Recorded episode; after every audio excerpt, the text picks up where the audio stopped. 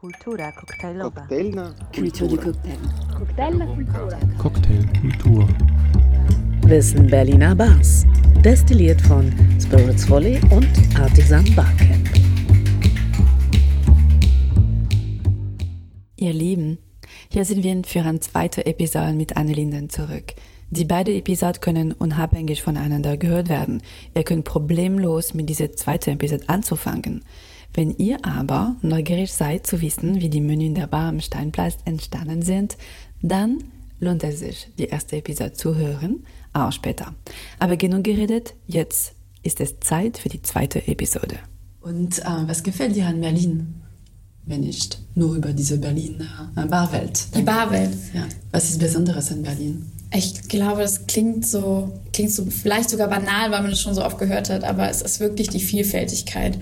Weil es ist nicht immer nur die Bar für sich meistens, sondern auch der Ort, an dem die Bar ist. Und von mit Ort meine ich in Berlin die einzelnen Bezirke. Sprich, du kannst immer in diesen einen Bezirk eintauchen und in die jeweilige Bar. Und ähm, das sage ich auch, so versuche ich auch immer unseren internationalen Gästen in Berlin zu erklären. Du hast so viele Ecken von Berlin, die so anders sind, dass du da hingehen kannst und eigentlich deinen Klamottenstil, deine Persönlichkeit, deinen Freundeskreis und dann fast ein bisschen so deine Attitude verändern kannst. Und wenn ich mir anschaue, wie auch dann unterschiedlich die einzelnen Bars sind, dann ist es genau das. Man hat so das Gefühl, die Barwelt dreht sich einmal um 180 Grad, wenn man einen Bezirk weitergeht und dort eine Bar besucht. Es wurde mir einmal erzählt, dass es gibt äh, Geschmack, äh, zwischen den verschiedenen Bezirken. Das war ganz schön. Ich habe einen, einen Bartender mir erklärt hat, dass äh, zum Beispiel ist Neukölln viel mehr auf Säure und Bitter und dann Kreuzberg ist ein bisschen alles gemischt und mehr Fusion, dass man ein bisschen mehr Zucker und sowas in Charlottenburg findet. Was denkst du davon? Hättest du schon über Berlin so gedacht? Also, dass es tatsächlich sich Das sogar im Geschmack niederschlägt, Ja. finde ich total spannend. Ich glaube, dafür gehe ich fast zu, zu wenig in so wirklich verschiedene Bars. Ähm, Habe ich noch nie drauf geachtet. Eigentlich ist es auch logisch, weil wir hatten ja eben darüber geredet, Berlin, Berliner Barszene hat eine deutliche Klickenbildung und innerhalb der Clique werden natürlich dann Ideen ausgetauscht und äh, weitergegeben. Also klingt es schon logisch, aber ich bin auch total überrascht und Ich war auch total sehr schön. überrascht, aber ich habe die Idee super schön gefunden, dass man eine Karte von Berlin Total. durch Geschmack einfach machen kann. Ja, das ist wirklich, das ist wirklich spannend. Aber findest du, dass Berlin noch mehr vielfältiger als London ist? Ist es nicht etwas, das man auch von London sagen kann? Also London ist auf jeden Fall auch extrem vielfältig und die haben wirklich eine wahnsinnige Auswahl an Bars, die auch wahnsinnig unterschiedlich sind. Zu London ist der Unterschied, dass London noch mehr in Extreme geht. Also was ähm, das extrem Schicke angeht oder was wirklich die, wie man so schon sagen kann, die Laborarbeit an Cocktails ähm, betrifft äh, oder auch ähm, Zero Waste als Ziel. Also wir haben wirklich Bars, die kaum Müll reduzieren. Und ähm, ich war jetzt in London in einer Bar, die haben einen Drink mit Potato Skin, also Kartoffelhaut gemacht und haben aber wiederum die Kartoffel an sich angebraten und als Barfood serviert. Und die haben Zero Waste sich absolut als Thema genommen und beschränken sich auch auf lokale Produkte. Und auf der anderen Seite hat man dann aber diese wahnsinnig schicken Hotelbars, in denen die klassische Cocktailkultur zelebriert wird oder auch die Partykultur in der Barszene. Und ich glaube, das ist der Unterschied, dass wir in London mehr Extreme haben, von denen man sehr, sehr, sehr viel lernen kann. auch. Dann habe ich zwei Fragen. Die Idee von Nachhaltigkeit, ist das auch etwas, die dir in Bar wichtig ist? Oder eine Frage, die man auch antworten soll? Die Idee Was? von Nachhaltigkeit, von Zero Waste. Zero Waste, ich finde, das ist ein Ist es ein Thema? Absolut, Ja. ich finde, es ist ein Thema und man, ich finde, man sollte sich auch damit beschäftigen. Mir ist absolut ähm, durch die Bar auch bewusst, wie schwer es sein kann und dass es auch ähm, zum Teil extremer Mehraufwand sein kann oder auch teuer werden kann.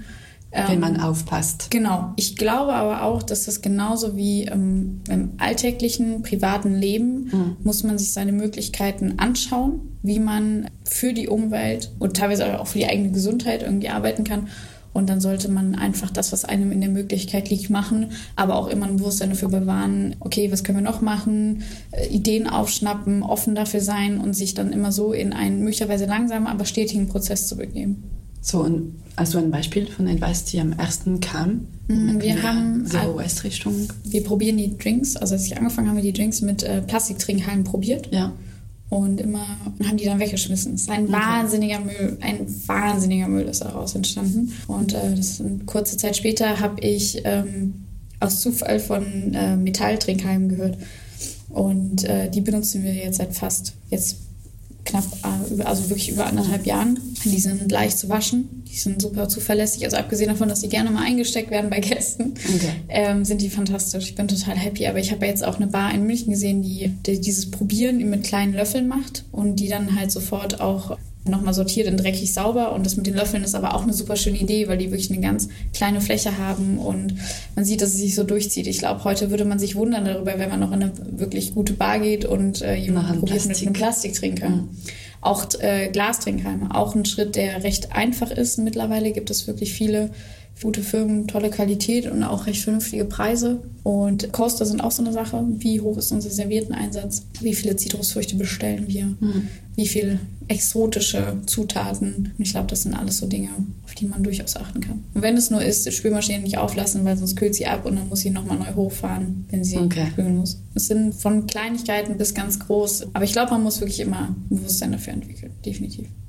Und das merkst du auch in andere Bar. Ja, total. Also ähm, jetzt ist auf jeden Fall, wer zu nennen ist, ist Kersten Bruck aus der Stairs Bar. Also ich glaube, wenn es jemand gibt, von dem man sich ganz viel abschauen kann und ähm, der wirklich ganz, ganz viel äh, Leistung für die Szene in dieser Sache beiträgt, dann ist das auf jeden Fall Kersten. Also ob das ist von, ähm, wie viel Müll produzieren wir eigentlich? Lass uns mal mhm. unseren Müll wiegen über ähm, das Reduzieren von Zitrussäften, indem man Zitrus, Limetten, Wasser äh, und Zitronenwasser produziert dass wir auch für unsere Cocktails benutzen, für unsere transparenten Cocktails, bis hin zu, lass uns auch mal einen veganen Milk Punch probieren. Also okay.